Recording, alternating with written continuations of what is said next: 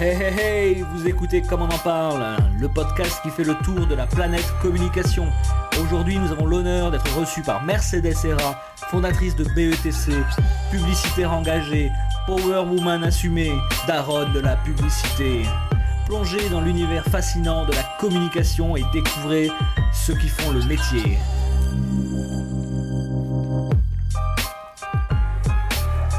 Big up à Rode Microphone pour leur généreux soutien pour un podcast de qualité sonore exceptionnelle. Préparez-vous à être inspiré. C'est parti pour Comme on en parle, un podcast animé par François Gombert depuis la planète communication. Hey hey hey, vous écoutez Comme on en parle, le podcast qui fait le tour de la planète communication. Aujourd'hui est un jour spécial car, pour la première fois, j'ai le plaisir d'être reçu par une femme de communication. Une femme engagée et puissante publicitaire, mais pas que.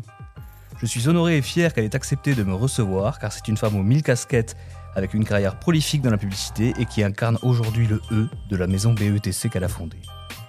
BETC, c'est, je crois pouvoir le dire sans me tromper, 1200 employés. C'est aussi la première agence française de publicité et elle figure dans le top 3 des agences européennes.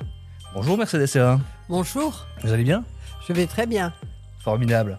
Merci de me recevoir dans les magnifiques locaux bien que lointains de BETC à Pantin, ou dit-on Pantine à présent? Oui, c'est sympa d'ailleurs. Ouais. Le- en fait, on a un maire sympa. Pantine? Bah, on dit comme le maire dit. hein. Ah oui, bah, c'est bien, ouais. D'abord, le maire nous a aidés à nous installer ici, donc c'est hyper sympa. quoi. C'est pas loin. C'est euh, juste, euh, on est habitué à vivre dans le 8e, mais les gens normaux, non. hein. Les gens, ils viennent, euh, ils viennent de partout. Quand on a bougé, ça n'a pas beaucoup éloigné les gens, Je sauf, vous euh, sauf les gens un peu plus aisés, on va dire. C'est ça. On était un peu éloignés, mais Disons que pour moi, c'est loin. c'est ce que vous vouliez mais dire. en fait, c'est prêt. Avant de découvrir votre incroyable et riche parcours, j'aimerais vous poser une question. C'est quoi la communication? C'est quoi la publicité? Aujourd'hui et demain? Oh là là, ça commence très bien parce que ça commence par une question euh, lourde, C'est large. euh, large, lourde, importante. Mais pour Euh, vous, pour vous, parce que je ouais, la pose à bah tout le pour monde, moi, en fait. c'est très important. En fait, euh, j'ai même pas de doute que c'est un passage obligé euh, d'un monde libre. C'est-à-dire, il faut euh, donner une parole euh, à des entreprises, il faut donner une parole euh, à des ONG, il faut donner une parole au gouvernement, mais il vaut mieux qu'elle soit encadrée. C'est ça la publicité. C'est rendre public certaines choses et euh, en même temps ne pas permettre euh, de dire n'importe quoi. Donc on est encadré. Il y a peu de choses qui sont encadrées comme la publicité. Donc je trouve que finalement, c'est peut-être la publicité qui est euh, une des thématiques les plus honnêtes dans le monde d'aujourd'hui en termes de communication. Et est-ce que vous pensez, en allant dans ce sens-là, que finalement, pour faire de la bonne publicité, comme pour faire de la bonne communication, et, quand je dis ça, je, pense à, à quelque chose qu'on a tous vu hier sur la télévision, il faut aimer les gens. Ah, je pense que bah, je pense que vous avez vraiment raison. Je pense que euh, je vraiment ne recommande pas aux gens qui n'aiment pas les gens de venir dans ce métier parce que je crois que moi je suis venue dans ce métier quand je me suis rendu compte à quel point il fallait euh, passer du temps à comprendre les gens. Je me suis dit mais c'est extraordinaire, toutes les sciences humaines s'en mêlent parce que c'est pas facile de comprendre les gens Non. mais euh, c'est très intéressant. Et je, je m'en doutais pas quand je suis arrivée dans la publicité qu'il y avait euh, cet enjeu tellement important de comprendre où sont les gens. Ah, Je fais un nouvel aparté, mais alors vous dites, il faut entendre les gens, il faut comprendre les gens, mais il faut aussi entendre et comprendre les prospects et les clients qu'on a quand on est une agence de communication. Oui, mais moi, euh, je préfère les. Je trouve que nos clients finaux sont les clients les plus importants. Bien sûr. Et je crois que c'est parce que je pense ça que les clients viennent me voir. Ça ne vous Donc, est jamais euh, arrivé d'avoir un, mais c'est pas ce que j'avais demandé d'un client? Oh, j'ai sans arrêt. Oui, c'est ça. Comment Mais, vous faites euh, pour entendre Bah, ce qu'il a alors, dit? de deux, de- il y a plusieurs façons de faire. D'abord, il faut écouter parce que le client intermédiaire peut avoir raison. Euh, si on avait tout le temps raison, euh, ça se saurait. Donc, euh, il faut écouter les arguments en honnêteté, mais si on pense qu'il a tort, il faut lui dire. On va faire un, un- un- pas un gros flashback, mais un flashback quand même. Mercedes, vous pouvez nous parler de votre parcours depuis Barcelone euh, à la création de BETC, en passant par vos études. Et puis surtout, j'ai découvert que vous vouliez vous appeler Martine quand vous étiez petite. Et oui. Qu'est-ce que c'est que cette histoire? Alors, euh, bah, je suis née en Espagne, à Barcelone, enfin près de Barcelone, donc dans le nord d'un pays. Tout le monde me disait que j'étais du Sud, mais moi j'étais du Nord. Oui, oui. Bah oui. Et euh, je suis arrivée en France à 6 ans, donc euh, c'est toujours un moment euh, fort pour un enfant ou pour un adulte d'ailleurs de changer de pays, de bouger, de traverser une frontière. C'est jamais anodin. Vous passez d'une culture à une autre culture, même si c'est pas si éloigné que ça, mais malgré tout, c'est pas anodin. Et ça a marqué toute ma vie, en fait, le fait de rentrer en France à l'âge de 6 ans. Je me suis pas rendu compte, hein, quand j'avais 6 ans, je me souviens juste euh, des, grands moments euh, du passage de la frontière. Mon père nous attendait. Il avait une petite euh, voiture. Il trouvait pas le chauffage. Et moi, je croyais qu'on était allé dans le cercle polaire. Et je me disais, mais pourquoi mes parents m'emmènent-ils dans le cercle polaire? Je ne comprenais pas. C'était le 25 décembre, donc c'était Noël. Et mon papa m'avait acheté, euh, je me souviens très bien, euh, deux, deux, poupons qui étaient noirs. Je, me souviens. on se souvient de tout à ces moments-là. Et là, on a eu toutes les aventures avec cette voiture, avec le froid. Euh, on a failli perdre cette valise tellement célèbre dans l'immigration dans le Rhône, parce qu'on s'est, je sais pas, trop rapproché du Rhône. Il y a eu un moment de panique et et ça, ça marque parce que quand vous êtes une petite fille, vous arrivez en France. Euh, pour mes parents, c'était à la fois un nouveau pays et c'était à la fois un changement de un peu social puisqu'ils étaient un peu dans la bourgeoisie moyenne en Espagne et que là, ils étaient plus pauvres que ça. Donc, c'était pas évident pour ma maman, plus clair pour mon papa, mais pas évident pour ma maman. Et donc, euh, pour une petite fille, eh bien, euh, je me suis dit qu'il fallait s'intégrer et j'ai commencé à travailler à l'intégration à l'âge de 6 ans. D'accord. Et donc le prénom Martine, ça vient de là Alors, prénom Martine, bah, c'est que quand j'allais à l'école, euh, que je ne parlais pas français, je, me disais, mais quand est-ce qu'ils se moquaient de moi, évidemment, parce que les, les autres enfants, ils sont durs de toute façon. Donc, euh, je me suis tue pendant six mois. J'ai appris le français. quand j'ai parlé, je parlais très bien. Ah, vous ne parlez que catalan, je crois. Je parlais catalan, donc je croyais, euh, quand euh, les gens me disaient, vous parlez espagnol, je disais oui. Et là, ils parlaient une drôle de langue. Et donc, je disais à ma mère, enfin, quand même, euh, je ne parle rien. Alors, je ne parle ni espagnol ni français. Donc, j'ai appris le français, mais avec beaucoup d'énergie, avec la radio. C'est pour ça que j'aime tant les podcasts, parce que je suis une fille de radio. J'ai appris le français avec France Inter. Et du coup, très bien, puisque quand je suis, j'ai parlé, euh, on, m'a plus embêté, quoi. On m'a plus embêté. Et on m'embêtait sur ce prénom. J'avais un peu honte. Une petite fille, c'est comme le conformiste de Moravia. Hein. Vous arrivez quelque part, vous voulez ressembler à tout le monde. Hmm. Donc déjà, ma maman, elle me mettait des vêtements beaucoup plus sympas et chics que les petites françaises. Donc je disais, maman, est-ce que tu peux faire plus moche? Et voilà, je voulais être habillée comme les petites filles euh, françaises, c'est-à-dire à l'époque, les années 60, mal habillées les enfants, on s'occupait pas des enfants en France. On n'était pas très concernés. En Espagne, on s'en occupait beaucoup. Et puis, chaque fois que je disais mon prénom, c'était des moqueries, euh, pas possible. Donc je disais à ma maman, écoute, il y a un prénom sublime, c'est Martine, parce que j'avais les petits livres, Martine, va à la plage, Martine à la campagne et tout. Je trouvais ça magnifique. Pour continuer, j'ai oublié de vous le dire. Vous avez à côté de vous un bouton non, enfin no, plus exactement, puisque c'est un, buzzer que j'ai acheté à Barcelone, euh, justement. Et si jamais vous ne voulez pas répondre à une question, je mets non. Vous tapez sur le truc rouge et tout le monde entendra que vous n'avez pas voulu répondre et on passera à autre chose. Je me demandais, finalement, dans la vie d'un publicitaire, si vous deviez choisir un super pouvoir qui vous permettrait d'être une super publicitaire, ce serait quoi? Ah, mais je sais pas, parce que en fait, j'aime pas trop les super pouvoirs. Je crois que ce que j'ai aimé le plus dans ce métier, c'était que on ramait pour persuader. Et euh, en fait, c'est un métier de persuasion. De persuasion pour euh, le public à la fin. Il faut bien que je persuade euh, que mon eau déviant, elle est intéressante, que le petit yogourt, il faut s'y intéresser, et tout ce qu'on veut, qu'il faut regarder telle ou telle entreprise. Donc, persuader. Et en plus, il faut que je persuade plein de gens à l'intermédiaire. Mes clients directs, euh, là aussi, quand on a une idée, une idée forte, il euh, faut la vendre euh, très longuement. Il faut être très tenace dans les ventes des idées quand vous y croyez. Mais c'est pareil aussi quand je parle à la création, à l'agence. Quand ils me disent ton brief, il n'est pas bien. Alors là, je réfléchis. Soit ils ont raison, soit ils ont tort. et j'insiste. C'est vous qui faites les briefs directement à la créa? Souvent, oui. Enfin, moi, je crois que ce métier euh, est difficile, qu'il exige de la seniorité et qu'on fait exactement le contraire aujourd'hui, puisqu'on nous paye de moins en moins Hmm. et que notre tendance serait de mettre des juniors. Et je pense que les juniors, c'est magnifique, mais qu'il faut toujours un senior dans l'histoire. Donc, euh, dans cette agence, vous avez beaucoup de seniors. Pardonnez-moi, je vais mettre un peu les pieds dans le plat, mais quand on s'est parlé la dernière fois, je me suis posé une question. Je me suis dit, mais est-ce que c'est Mercedes, Mercedes Serra, la chef d'entreprise de BETC, BETC Full Six, euh, euh, présidente exécutive d'Avas Worldwide, donc qui est présidente et qui en fait est une businesswoman, ou est-ce que c'est Mercedes Serra, la publicitaire qui met les mains dans le cambouis, qui va pr- prendre les briefs, qui va présenter les pitchs, les stratégies, etc. Eh ben, moi, je pense que la meilleure façon d'être patron d'entreprise, c'est de faire son métier. Donc, je crois que je suis publicitaire. Je crois que ce que je préfère profondément, c'est l'orientation des marques, des entreprises. J'adore ça. Euh, et du coup, je, comme je, je pense que c'est ça le cœur de notre métier, je ne vois pas à quoi servent les présidents s'ils ne font pas ça.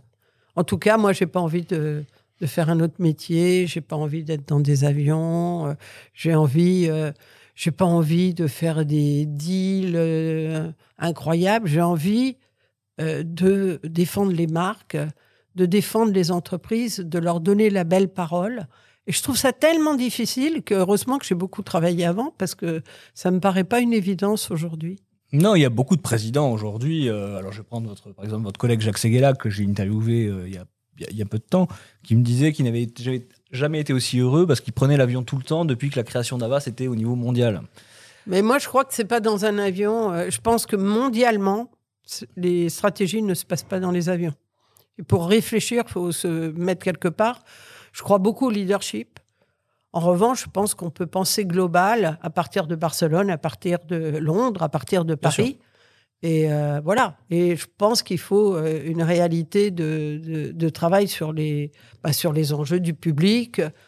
Quand le public est mondial, on travaille sur des données mondiales. Et quand le public est français, on travaille sur le public français. C'est tellement simple. En revanche, il faut beaucoup de travail. Puis, une idée, c'est fragile. C'est fragile intellectuellement. C'est fragile créativement. Donc, euh, il faut la défendre, il faut la supporter. Moi, je fais plutôt le métier comme ça. Je vais vous donner une chance, Mercedes Serra, d'un peu de redorer votre blason auprès de ceux qui vous connaissent ou qui disent vous connaître, puisqu'on m'a dit Ouh là là, tu vas voir Mercedes Serra, elle va te démonter. On m'a parlé d'une femme assez rugueuse, assez dure. euh, et et, et l'avis moyen était prépare bien ton sujet parce qu'elle va t'éclater. Oh, je crois pas. Je, je, je pense que je suis rigoureuse. On peut pas me dire n'importe quoi, ni me faire dire n'importe quoi. Je crois que je crois beaucoup à l'importance des mots. Donc, euh, je surveille euh, les- ce que je dis. Euh, j'aime pas qu'on écrive euh, ce que je n'ai pas dit, ou j'aime pas qu'on l'écrive mal.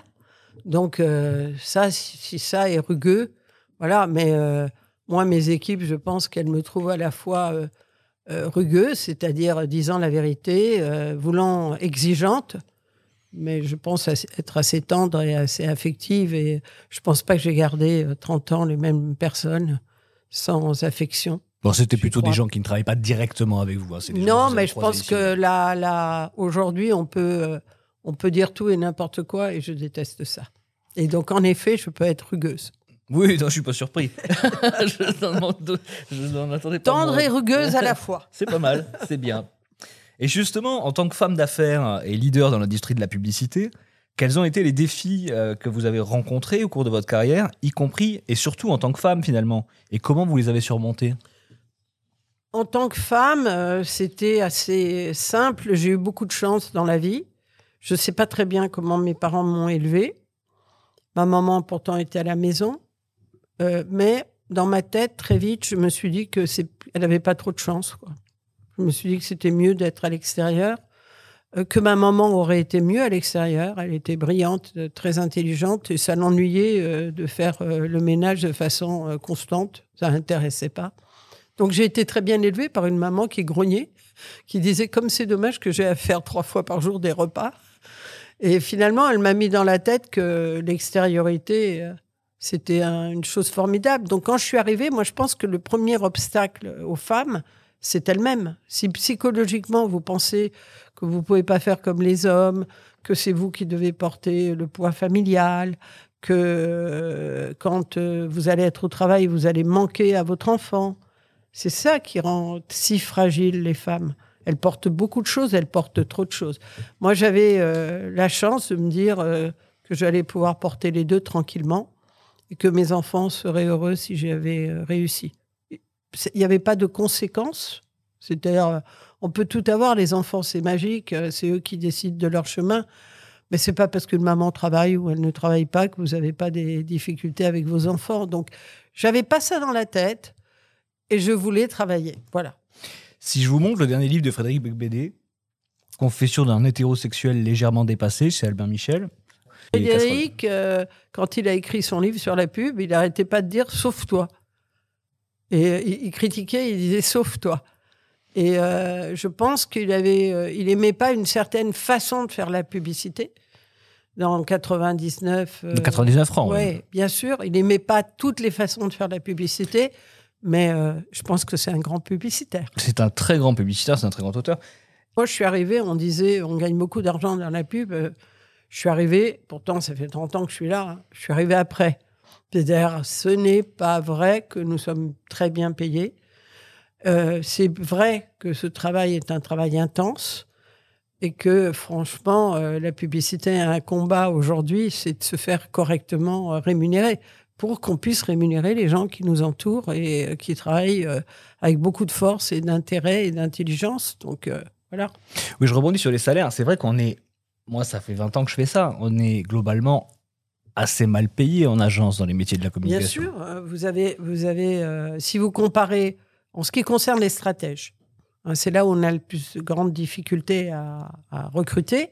Vous comparez avec, euh, finalement, je les engage venant des mêmes écoles, et je compare avec euh, le conseil. Bah, le conseil paye beaucoup mieux. Et je suis sûr que le conseil n'est pas plus difficile et n'est pas plus intéressant. Tout à fait justifié. Mais non, non pas, plus intéressant. Non, non, le, la, la stratégie n'est pas plus intéressant.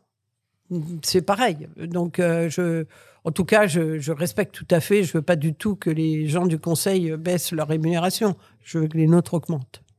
je comprends. Alors, BETC, BETC a créé de grandes et belles campagnes. Alors, je pense notamment à Evian, bien sûr, avec les bébés, McDo, Venez comme vous êtes, la saga pour Canal+, ou d'incroyables films pour Air France. Je pense notamment à ce film intelligent et poétique sur fond de Chemical Brothers, qui, moi, reste parmi mes films de pub préférés. Quel dommage qu'Air France soit parti de chez vous d'ailleurs. Et vous non, mais il ne faut pas s'inquiéter. je, pense que, euh, bon, il y a des moments. ces, ces gens-là avaient travaillé avec nous pendant 20 ans. Donc, euh, ils ont eu envie d'un peu d'air sur Terre, pourquoi pas. Après, euh, moi, je crois beaucoup aux histoires, à, à, la réalité, à la vérité de ce que l'on fait. Et quand on regarde les 20 ans, le travail était magnifique. Ah, c'est fou, c'est fou. Donc, le futur euh, peut être très bien. On verra. Parfois, les gens partent de chez BETC, y compris nos, équipes, mais j'en ai beaucoup qui reviennent. Et justement, en parlant de secret, quel est votre secret pour donner vie à ces marques, à ces entreprises, à les rendre belles et attrayantes? Le cas d'Air France est exceptionnel, mais il y en a, d'autres. Bah, je pense qu'il y a l'insensité de ce qu'on a à dire. C'est-à-dire, euh, moi, je crois que quand on n'a rien à dire, il vaut mieux rien dire. Donc euh, la parole, je la préfère rare que racontant n'importe quoi. Donc l'enjeu, pour moi, c'est que l'entreprise ait des choses importantes à, raconter. Parfois, quand mes clients me disent mais euh, ce que tu veux nous faire dire est difficile, après il va falloir tenir. Je dis ouais, bah, c'est une bonne nouvelle. Elle engage. Moi, j'aime les campagnes qui engagent l'entreprise. L'entreprise, c'est un long chemin de progression. Donc, euh, engager une entreprise sur un chemin de progression, c'est quelque chose de formidable. Mercedes, je sais que vous n'aimez pas que je vous pose cette question, mais je vais vous la poser quand même. Quelle est la, publicité, le film publicitaire qui, va, qui vous a le plus touché, que vous avez le plus vu, que vous aimez le plus Il y, a des films publicitaires qui sont même très vieux, euh, que, que j'aime beaucoup voir et revoir. Et il y a aussi, en tout cas c'est mon cas, des publicités qui m'affligent, qui m'agacent. Pour vous, c'est quoi? Oh, j'en ai beaucoup qui m'agacent, mais il euh, n'y a rien qui me vient. Mais la communication en global, je trouve que c'est hyper difficile d'avoir du talent. Parce que on peut pas se contenter euh, simplement. Déjà, il faut avoir quelque chose à dire d'important. Mais sur cette base-là, il faut le dire avec grâce. Et la grâce, elle est rare. Donc, euh, quand, quand, je regarde un écran publicitaire, il y a euh, un, un, bon film pour euh, six navets ou six façons de faire. Et honnêtement, même chez nous, hein, parfois, je me dis, c'est pas possible qu'on ait fait ça, quoi. Donc, il faut faire attention parce que c'est très très. Euh, c'est toujours sur la lame du, rasoir. Mmh. C'est compliqué. On est sur une ligne de crête. Il faut euh, identifier. Donc il y a plein de campagnes qui m'intéressent pas. Et je me souviens même pas des campagnes qui m'intéressent pas, mais en revanche, je me souviens euh, des choses que, que j'aime. Et j'aime toujours les marques qui creusent un sillon. J'ai toujours aimé Nike. J'ai toujours trouvé que qu'on passe des cicatrices mises en avant, et qui montre à quel point le sport est parfois une violence, une dureté, mais c'est ça qui fait euh, qu'on vibre à euh, des joueurs de foot qui, dans un aéroport, euh, s'amusent. tout ça, ça continue à me, à me passionner et à m'intéresser. J'aime les marques qui sont, vous avez cité Air France, mais j'aime aussi certaines vieilles campagnes de Danone qui, euh, par exemple, euh, des campagnes qui avaient eu des grands prix à Cannes et euh, où c'était l'enfant qui nourrissait le parent pour lui apprendre à bien manger. Tout ça, c'est des choses qui forment ma mémoire. J'aime aussi les petits bateaux, là où je trouve que cette, cette société s'est un peu perdue parce que il y avait des campagnes magnifiques sur qu'est-ce que c'est des vêtements où on peut pas faire tout ce qu'on veut dedans. Euh, c'est des, des, belles stratégies. J'aime bien tout ce qu'on fait sur Lacoste, c'est souvent euh, passionnant, mais euh, le film sur la dispute est probablement un, film essentiel parce que chaque fois, finalement, la publicité, ce que j'aime, c'est que chaque fois que vous arrivez à toucher quelque chose d'important, c'est comme un livre, d'extrêmement humain, qui dépasse un peu à la fois votre marque, à la fois la catégorie dans laquelle vous êtes il y a quelque chose qui se passe. Donc, ce que représente une dispute pour un être humain, un couple, la violence que ça représente et la façon de le raconter, euh, ça, c'était magique. Bon, vous me tendez une perche. Est-ce que la grâce dont vous parlez, alors dans le cas d'Air France, elle ne vient pas du fait que ce soit, je crois, Michel Gondry qui ait fait le film avec euh, les Chemical Brothers pour la musique. Vous me parliez de Lacoste, vous venez de sortir une campagne Lacoste featuring Netflix on n'attendait pas forcément une rencontre. Moi, j'adore, hein, mais on n'attendait pas forcément une rencontre euh, Netflix, Lacoste. Est-ce que cette grâce, est-ce que, cette amélioration de la marque ne vient pas de ces croisements, de ces rencontres? Alors, euh, bien sûr, nous, on est très, très. Euh, on est sensible à beaucoup de choses, en fait. On est sensible au fond. C'est-à-dire que si on n'a pas de fond, vous pouvez raconter ce que vous voulez, ça n'intéresse personne. À tel point que parfois, je n'ai pas réussi complètement les films, mais parce que j'avais du fond, j'ai beaucoup vendu. Donc, euh, le fond, il est primordial. Vous avez quelque chose à dire ou pas à dire. Mais après, l'idée, elle est primordiale. C'est-à-dire, qu'est-ce qu'un créatif peut nous raconter dans le dans l'idée de, la cause sur euh, la dispute, c'est quand même une idée d'abord créative. Mais si vous passez pas le troisième cap, qui est le cap du craft, c'est tellement dommage parce que le craft, c'est quand même ce qui va être vu. Donc là, oui, c'est des magnifiques rencontres. Mais on a par exemple euh, Fabrice Brobelli qui travaille énormément sur tout ce qui est musique. Les Chemical Brothers, euh, personne ne les avait utilisés. On est allé, euh, ils étaient à peine connus. Ça, on adore. Oui, chercher quelqu'un, aller, ouais, aller chercher des gens, soit de talent. En fait, plus vous avez de talent sur quelque chose, et mieux ça vaut. Donc, c'est fatigant les talents, mais c'est génial. Donc après, il faut pas perdre l'objectif. C'est-à-dire qu'il faut gérer les talents. Il faut Pourquoi c'est fatigant les talents, pardon? C'est fatigant parce que vous, vous mettez, euh, c'est comme ici, moi je recrute des talents, vous mettez plein d'ego autour d'une table. Bien sûr. Hein, mais peu importe, la culture, c'est d'habituer ses égos à parler à l'autre. Et si vous y arrivez, vous avez une belle agence. Pourquoi je vais garder le fil conducteur de, du, enfin de la publicitaire, pardon. Pourquoi est-ce qu'on nomme une publicitaire à la tête, donc présidente du conseil d'administration du Musée national de l'histoire, de l'immigration et de l'établissement public du Palais de la Porte Dorée Alors, je ne sais pas s'ils ont pensé à ce point-là euh, au fait que j'étais publicitaire. Mais euh, la publicité, c'est extraordinaire hein, comme formation. C'est-à-dire que quand vous faites de la publicité, vous êtes euh, relié à ce que j'appelle le business, c'est-à-dire à, l'efficacité. Et vous savez quel est un peu le chemin qu'il faut faire pour aller à l'efficacité.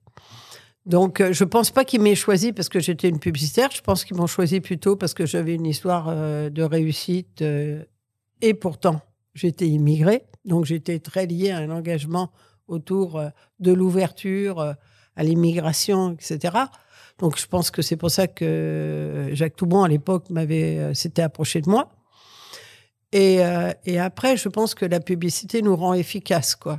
Moi, j'avais un, musée qui n'allait pas bien, euh, dont, qui était remis en cause, qui était mort-né. C'est-à-dire qu'il avait été créé par Jacques Chirac, qui était très ouvert à tout ce qui était venait d'ailleurs. Au moment où il a fait le quai Branly, il a préfiguré euh, le palais de la Porte Dorée, donc le musée de l'immigration. Il a eu cette, euh, cette idée-là. C'est pour ça que Jacques Toubon a repris euh, et a mis en place le musée. Mais tout de suite après, on a eu Sarkozy qui a dit ça sert à rien, un musée de l'immigration, on pourrait faire la France, voilà. Et donc c'est là où j'étais, où j'arrivais. Donc j'avais très peu de subventions, pas assez. J'arrivais même pas à la fin de l'année avec les subventions. Et euh, j'avais un conseil d'administration complexe parce qu'il y avait tous les ministères. Ministère, pas tous, mais le ministère de l'Éducation, le ministère euh, de, l'enseignement secondaire et de la recherche, le ministère euh, de la Culture, qui était notre premier ministère, et le ministère de l'Intérieur. Donc j'étais très surveillée.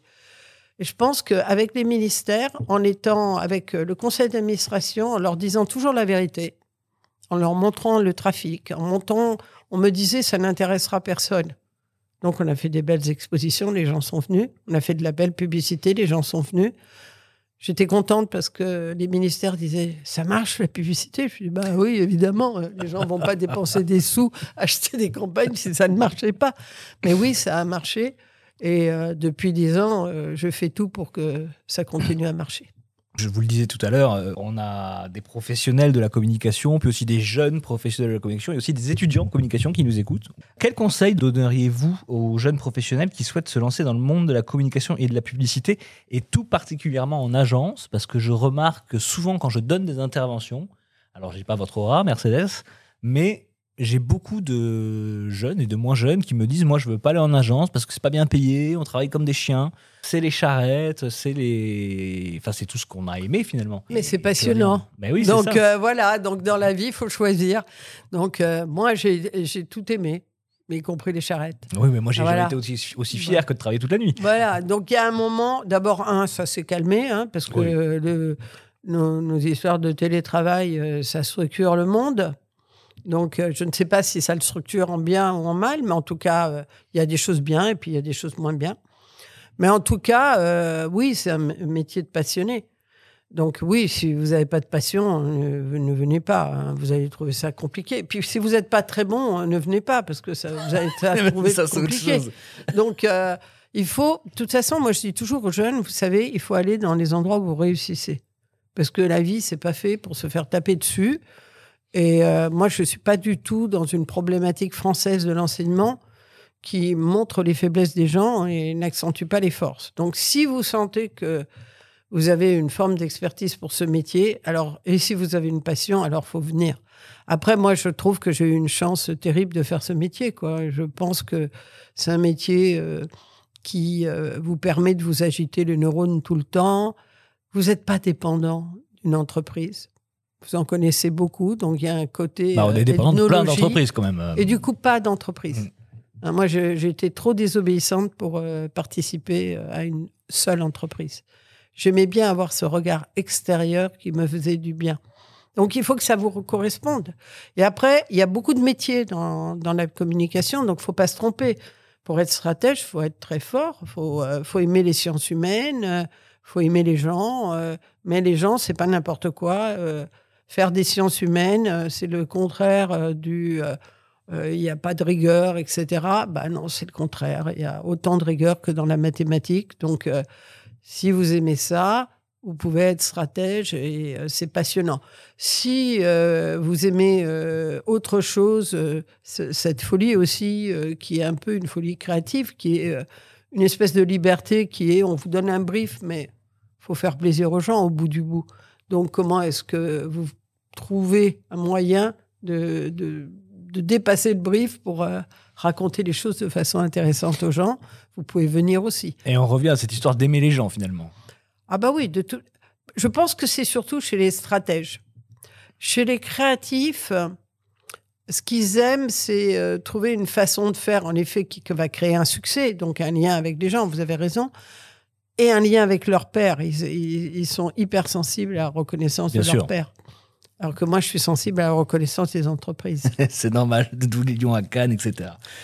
Et c'est important, les lions à Cannes, parce que en France, on ne respecte pas assez notre métier respecter notre métier, moi, quand mes clients, ils ont des prix, je sais pas, euh, ils ont euh, le prix du meilleur produit, ils ont euh, fait. Je suis respectueuse. La meilleure innovation, je suis hyper respectueuse. Donc, il faut être respectueux devant les prix créatifs. Et surtout, et vous allez le voir à Cannes, parce que la CC a fait un, un joli travail avec Cantar. En général, quand on est créatif, ça paye. Oui, les Français marchent bien à Cannes, en général. Pas mal mais pas suffisamment et on n'est pas assez fier. Et surtout, euh, c'est pas toujours. Vous pouvez pas prendre toutes les communications de Cannes et dire c'est efficace. Parfois, elles sont faites pour les prix, honnêtement. Mais les grandes marques sont créatives. Et donc, les grandes marques, par leur créativité, construisent du business. Donc, il faut regarder de près. Est-ce que, justement, encore après, on, arrête avec, avec ce public des, plus jeunes ou de ceux qui sont encore à l'école Non, non, mais moi j'adore les gens qui sont à l'école, hein, je les attends. C'est une question qui me revient souvent. C'est qu'est-ce que c'est un planeur stratégique? Alors, ça dépend des endroits. Voilà, c'est ça. Voilà. Le problème, euh, ici, on a une certaine vision du planeur qui est différente, parce qu'on a une vision aussi différente de ce qu'on appelle communément le commercial. Euh, en Angleterre, le planeur, c'était celui plutôt, plutôt, hein, le planeur était plutôt du côté de la créa et aider les créatifs à verrouiller leur idée et à faire qu'une idée, euh, elle soit intéressante, marrante, etc. Dans cette agence-là, le planeur, il est plutôt du côté du business. Moi, je pense que euh, l'enjeu de, de, la compréhension de la stratégie, elle ne doit pas être reliée purement à la créa. Donc, j'ai fait les choses différemment. Je pense que c'est le succès de BETC. Et puis, l'autre chose qui est importante, c'est qu'en Angleterre, souvent, les commerciaux sont des vendeurs. Et moi, je veux pas de vendeurs. Je veux des gens qui pensent et qui vont expliquer euh, pourquoi ils ont pensé telle ou telle des chose. Consultants.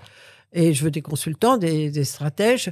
Et, euh, et j'aime bien quand ils sont engagés sur quelque chose, parce que c'est toujours difficile de dire à un client, vous savez quoi? Je crois que ça va marcher. Moi, j'ai peur hein, quand je dis ça, parce que je me dis, oh là là, ça ne marche pas.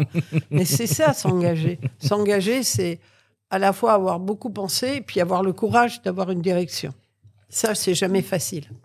Avant de passer à, d'autres sujets euh, plus médiatiques, euh, est-ce que vous pouvez nous parler un peu de BETC euh, en termes de business, quelques chiffres?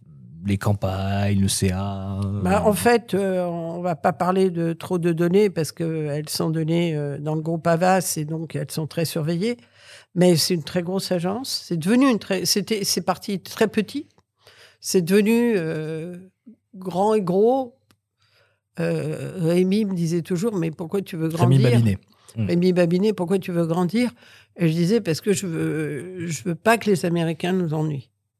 Et donc, je veux avoir une taille américaine.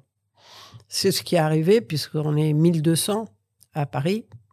Donc, euh, on est euh, une taille, c'est rien, hein, c'est une ETI, il hein, faut se calmer. Mais euh, hmm. en agence de com, c'est pas mal. Hein. C'est très important. Je crois que c'est la plus grande agence de com de France. On doit être dans les deux ou trois, je ne sais pas, trois européennes. Ouais.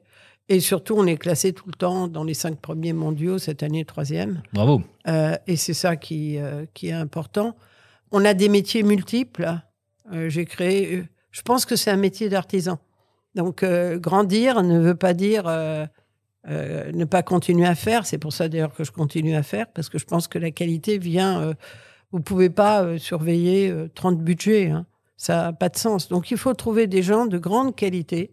C'est pour ça qu'il nous faut des talents à tout prix pour euh, être en charge des différents euh, business de l'entreprise. Après, on couvre des, des secteurs très, très importants, que ce soit euh, l'automobile, la banque, l'alimentaire, le luxe. Et on a créé des entités, BETC Full Six, qui est spécialisée dans tout ce qui est CRM, data, base de données, e-commerce, etc BETC Étoile Rouge, qui est euh, spécialisé euh, dans l'univers du luxe. On a BETC Corporate. Donc, on a créé des entités pour que tout soit toujours de, à taille humaine. Parce que, en fait, ce métier, c'est que des gens. Est-ce que vous vous souvenez de cette boîte, qui, alors peut-être qu'elle existe encore, qui s'appelait Les Artisans du Paradis? C'est vieux, hein, c'est moi si ça doit oui, oui, mais c'est pas les Artisans du Paradis, non. C'est les c'est les, je sais plus, mais les ouvriers. Ah, les ouvriers du paradis. C'était encore mieux. Ouais, J'avais trouvé cette, le nom très, de cette très joli, magnifique. Très joli.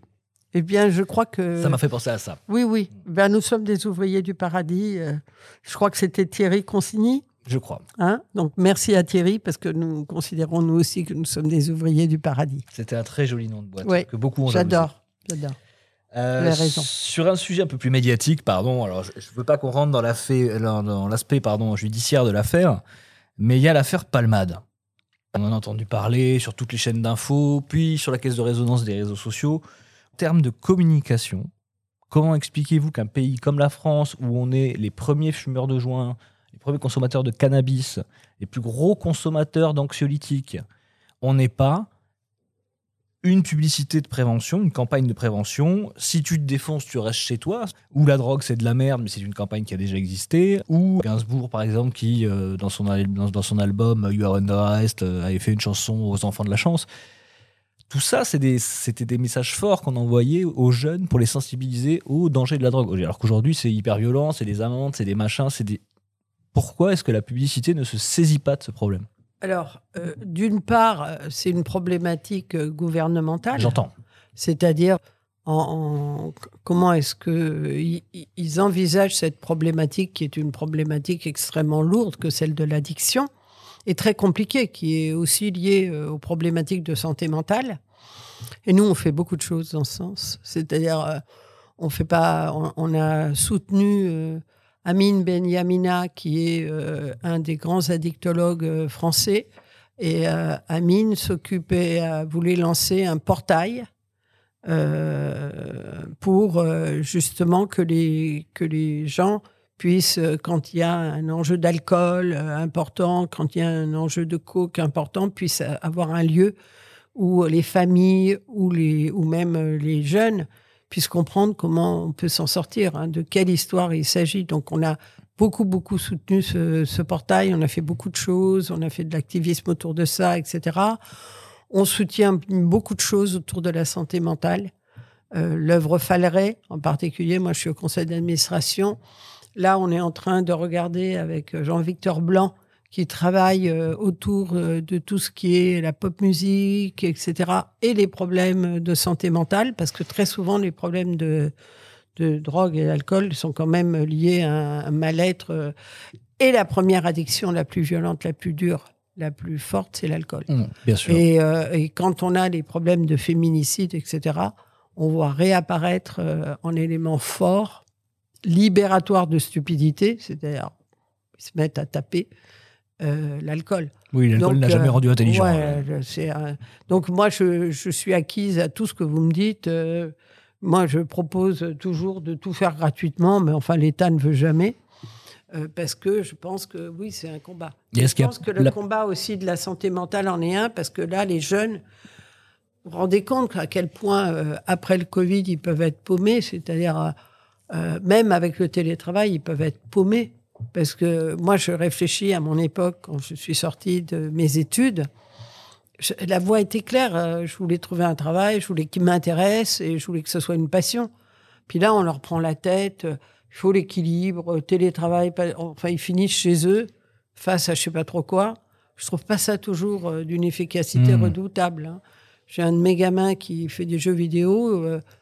Son premier job, il était enfermé chez lui face à son ordi tout seul je suis pas sûr que ça structure le monde. Ouais, dans le télétravail, il y a parfois plus télé que travail. Hein.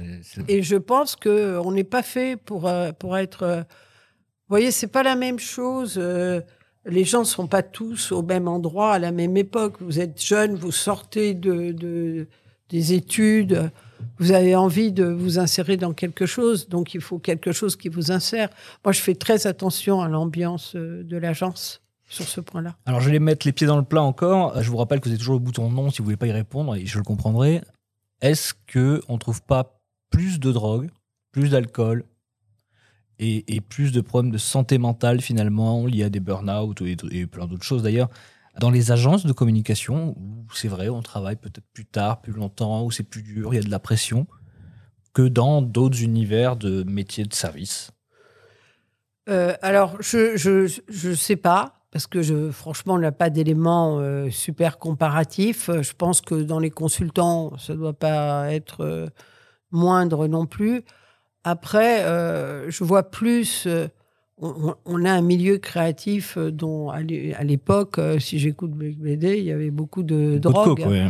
Donc, euh, je pense que ça, ça peut continuer un peu dans, dans cet univers. En tout cas, nous, on fait tout pour essayer d'aider les gens qui sont dans, dans, dans ce type d'addiction. Il y a des, des choses en RH pour, pour les aider. Surtout, ce qu'on voit apparaître, c'est ce qu'on appelle le burn-out, parce que je pense qu'il veut tout dire et rien dire, quoi.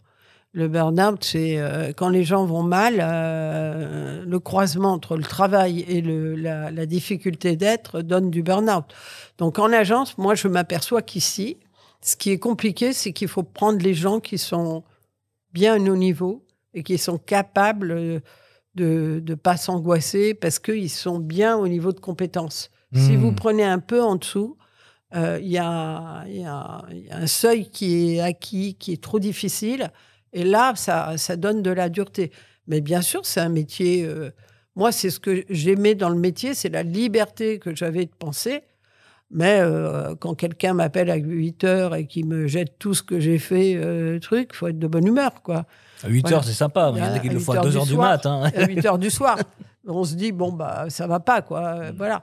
Donc, il y a des endroits où, euh, voilà. Mais euh, je pense qu'il y a des profils qui peuvent très bien euh, supporter ça. Bon, je me disais, mais c'est pas lui qui va me mettre de bonne ou de mauvaise humeur. Et puis, il y a des profils qui peuvent pas supporter ça. Donc, est-ce qu'il y a du. Il y a probablement plus de burn-out dans des, dans des choses qui sont du registre du service, avec une pression du service et surtout une pression des idées. C'est-à-dire, peut-être vous avez ça en cabinet d'architecture, etc. C'est-à-dire, euh, parfois les gens grognent et, euh, et on a très envie. Enfin, moi, je fais ça souvent parce que c'est ça que vous appelez mon tempérament rugueux. Pas, je voulais, je ne l'ai Hein pas rappelé. hein. Je, je dis souvent, euh, vous avez une idée à nous soumettre euh, à mon client, parce que c'est bien de grogner, mais euh, euh, une idée, vous savez, ça peut venir de tout le monde. Donc euh, n'hésitez pas, parce que ça sert à rien. Moi, par exemple, il y a un mot que je déteste, c'est l'urgence. Souvent, on est dans un sentiment d'urgence qui est archi faux, quoi. Oui, il ne faut Ouais. pas confondre urgence et précipitation. Ouais, dit, urgence pour faire euh, des nullités ou urgence. Oui, on est pressé, mais il faut quand même euh, qu'on ait le temps d'approfondir, de faire quelque chose de bien. De plus en plus, on est dans un monde agité qu'il faut calmer. Parce que ce qui compte pour les gens, c'est qu'il y ait de la qualité dans la relation, qu'il y ait de la qualité dans ce que l'on sort, et pas qu'on sorte sans arrêt. Le digital n'a pas aidé. hein. Non, non, mais il y a- il y a une phrase que j'ai beaucoup entendue en agence, c'est l'urgent est fait, l'impossible est en cours. Pour les miracles, prévoir un délai. Oui, mais vous avez raison. Non, et puis surtout, euh, moi, euh, l'urgent, quand on me dit c'est urgent, j'ai un système immédiat, c'est que je ralentis. Donc, il faut jamais me dire ça. Donc vous êtes rugueuse. Donc, je suis rugueuse.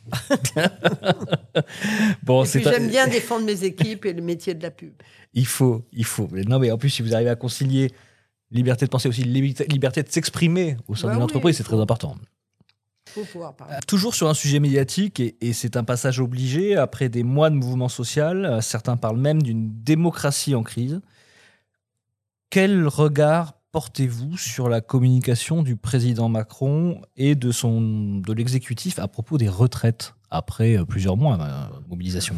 Je ne sais pas si c'est à propos des retraites. euh, Je pense que c'est plus euh, profond que cela. Euh, donc, je ne suis. Je ne sais pas, par exemple, ce qu'ils pouvaient faire hier. euh, autre que de dire. euh, enfin, je trouvais que c'était pas du tout clair quand vous voulez pas bouger d'aller euh, raconter autre chose alors que vous Mm. voulez pas bouger. Je suis pas sûre. Mais je pense que c'est plus profond que cela. C'est-à-dire, euh, c'est quoi une belle communication? Et Je pense que très souvent, nos patrons, nos dirigeants aiment bien les coups. Ah, je vais parler à tel Hmm. public, etc. Et je pense que c'est plus profond que ça, plus empathique que ça. Et euh, cette empathie, elle est nécessaire à un moment donné. euh, de- donc, euh, il faut être empathique devant la compréhension de ce que ressentent les gens. Ah bah, L'empathie est un peu cassée. Je je vais vous dire ce que ça, rapidement ce que ça m'a inspiré. Hmm J'ai eu l'impression de voir un patron d'agence qui était allé voir avant tous les gens de son agence pour leur dire Oh, un tel client est pas content, il me faut des idées à annoncer avec des deadlines et comme ça, ça va le rassurer. Ça n'engage que moi, mais c'est un peu ce que j'ai Non, vu. mais je, je, je crois que, vous savez, quand vous avez euh, des gens énervés sur un sujet, Oui. je suis pas sûr que c'est le bon moment de parler.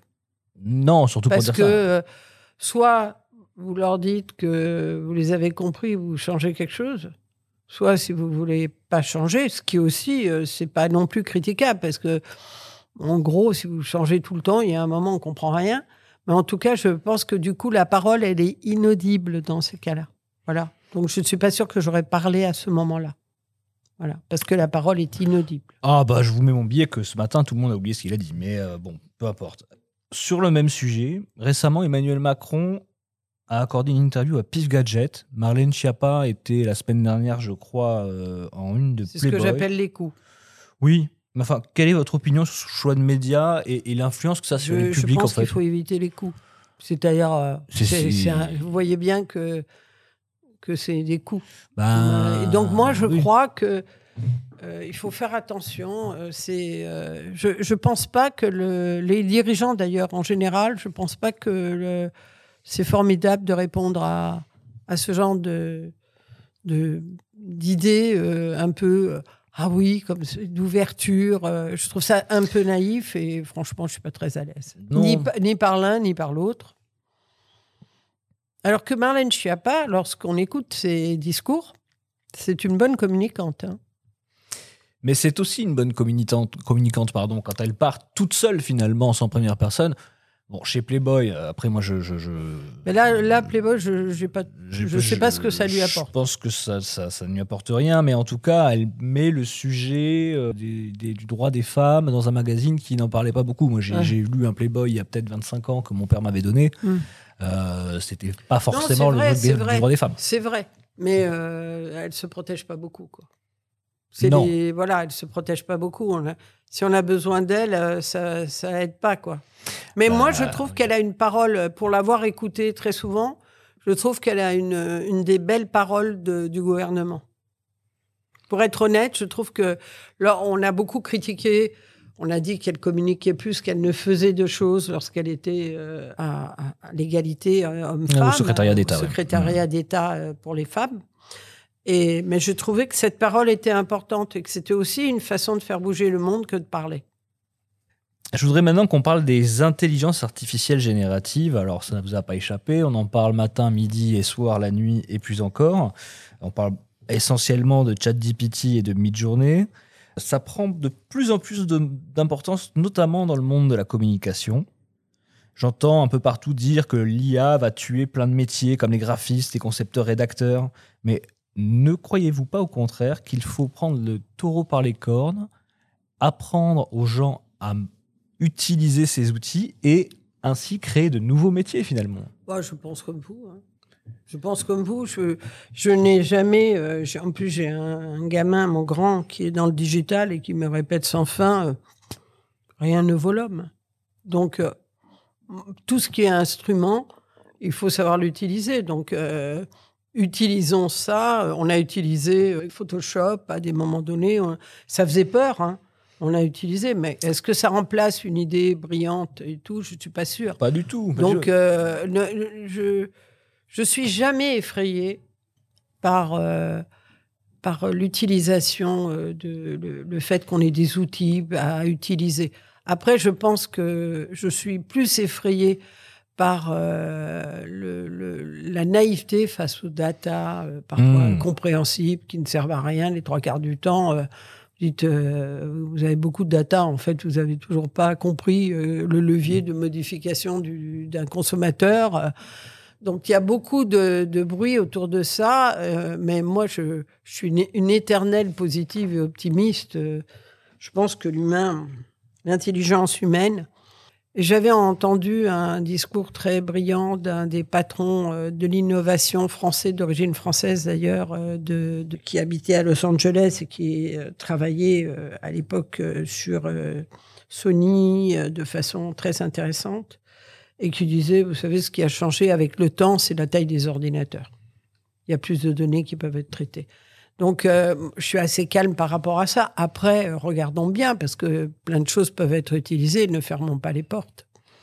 Et justement, d'un point de vue technologique, là, vraiment, je vous parle de, ce que je vous ai déjà posé la question sur la communication tout à l'heure, mais là, la communication plus la technologie plus le business, quelle est votre vision de la publicité de demain? Comment vous imaginez finalement l'évolution du secteur, euh, de l'industrie en termes de créativité, de techno, d'approche stratégique, parce que c'est important Alors, le, le- il y a beaucoup de questions. Là. Oui.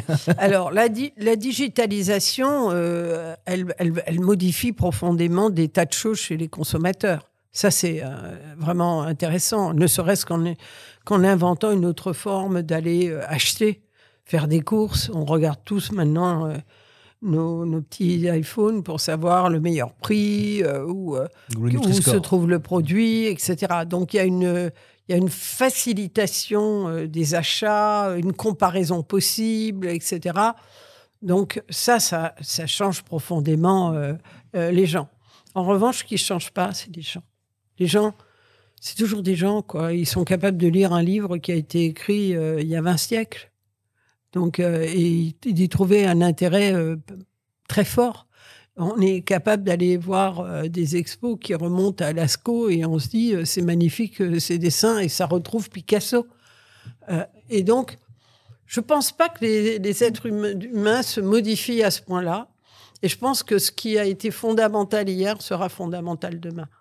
Donc, euh, ce que- là où je suis assez emballée, c'est que je pense qu'il faudra toujours dire quelque chose d'important pour les gens.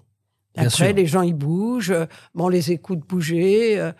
euh, mon fils, que j'adore citer parce que c'est tellement bien, euh, lui, il a un comportement euh, très nouvelle génération, très concerné par l'écologie et tout, mais il n'est pas. euh, Quel âge a votre fils, sans indiscrétion? Il a 35 ans. Ah. Il n'est pas du tout.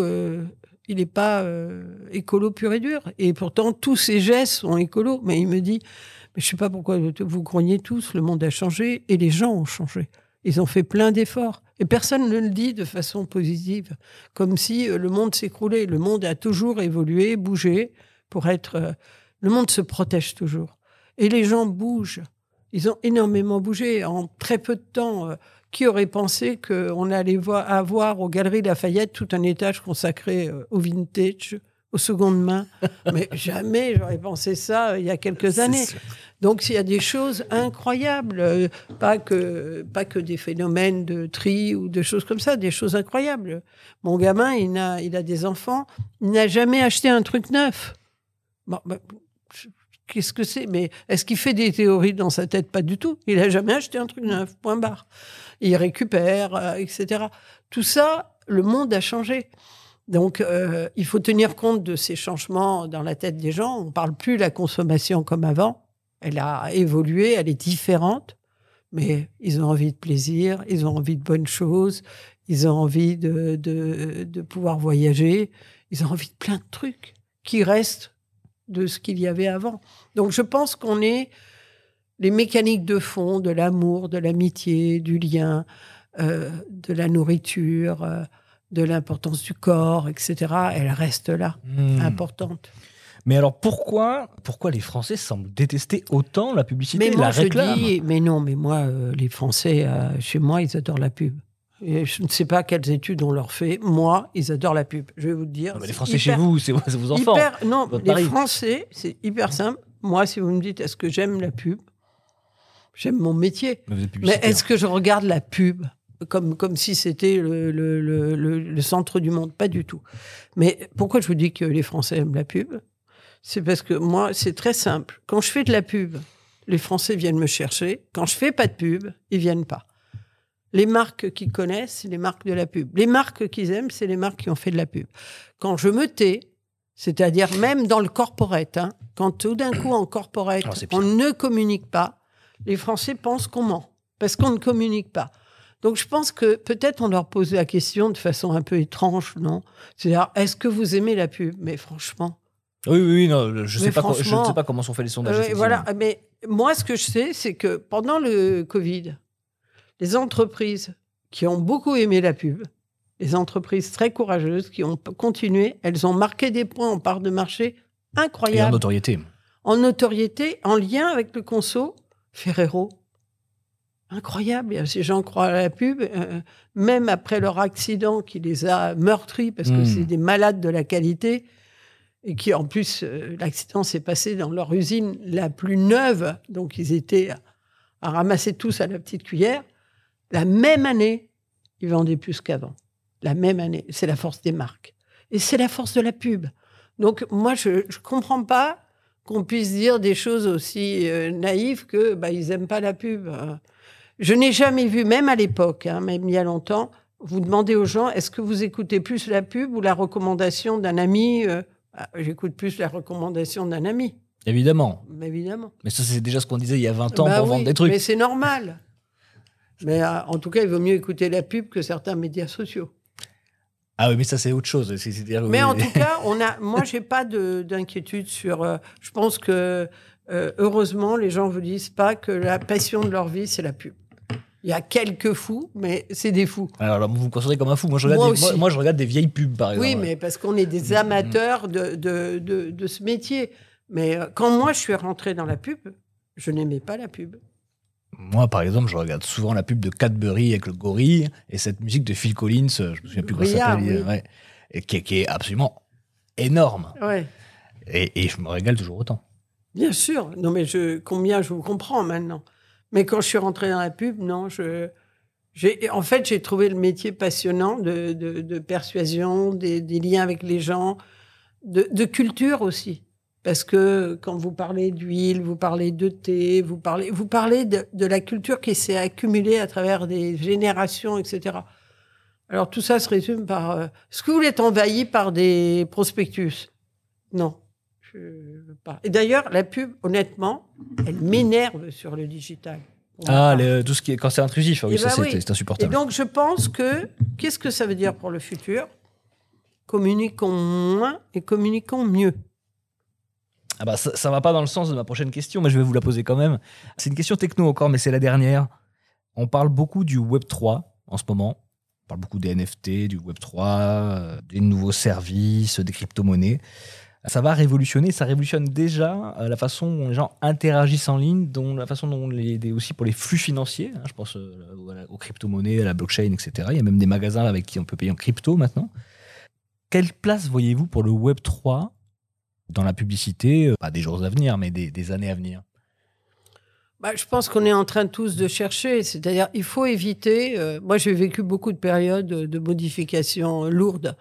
Je me souviens que j'avais des clients qui perdaient la tête et qui euh, voulaient faire euh, des agences médias au lieu de vendre leurs produits, quoi. Parce qu'à une époque, il y a eu une bulle. euh, Internet, il y a eu une bulle digitale. Donc, il faut éviter l'effet bulle et il faut éviter de perdre le bon sens. Donc, le, Web 3, pour nous, ici, c'est un sujet qu'on prend très au sérieux et qu'on regarde, mais surtout d'ailleurs en production. Après, est-ce que tout va être dématérialisé? Je suis pas sûr. Non. Ah, Et, et je suis pas sûr qu'on ait intérêt, surtout, à aller euh, mettre dans la tête des gens que c'est mieux de vivre dans un monde virtuel que dans un monde réel. Bah, on peut regarder l'échec du métaverse, dont on parlait autant que le Web 3 à l'époque où Mm. c'était la folie du métaverse, c'est vrai. Donc euh, voilà, faut, faut juste faire attention parce que par exemple pour les gamins, ça fait un peu peur quand ils sont plus dans le virtuel que dans le réel. C'est ça que. Mais je pense qu'il faut explorer parce que en termes de production, ça nous donne des possibilités assez formidables. Et donc je suis très positive. Mais tout ce qui est révolution euh, technique ne révolutionne pas la tête des gens. Merci beaucoup Mercedes, merci d'avoir pris le temps de répondre aux questions de comme on en parle. Merci beaucoup Merci à, à vous, de nous écouter, ou- voire de nous avoir partagé. Merci également à Rode Music de m'avoir fourni le Rode, 14 le Rode pardon, Caster Pro 2, des micros et tout le matériel nécessaire pour vous offrir un enregistrement de qualité. Pour nos auditeurs, si vous souhaitez en savoir plus sur Mercedes ERA et BETC, BETC Paris et BETC Full Six et BETC, j'ai oublié le troisième, Euh, BETC Corporate, et. BECT, BETC Étoile Rouge, et BETC Buenos Aires, et BETC Shanghai. Enfin Ah. bref, sur BETC, si on partait à BETC Buenos Aires, c'est une très bonne idée. quelle bonne idée. Donc vous pouvez suivre tout ça sur leurs réseaux sociaux, leur site. Euh, merci encore d'avoir écouté l'émission et à très bientôt pour un nouvel épisode du Love sur vous parce que la publicité, c'est l'amour des gens. Merci à vous.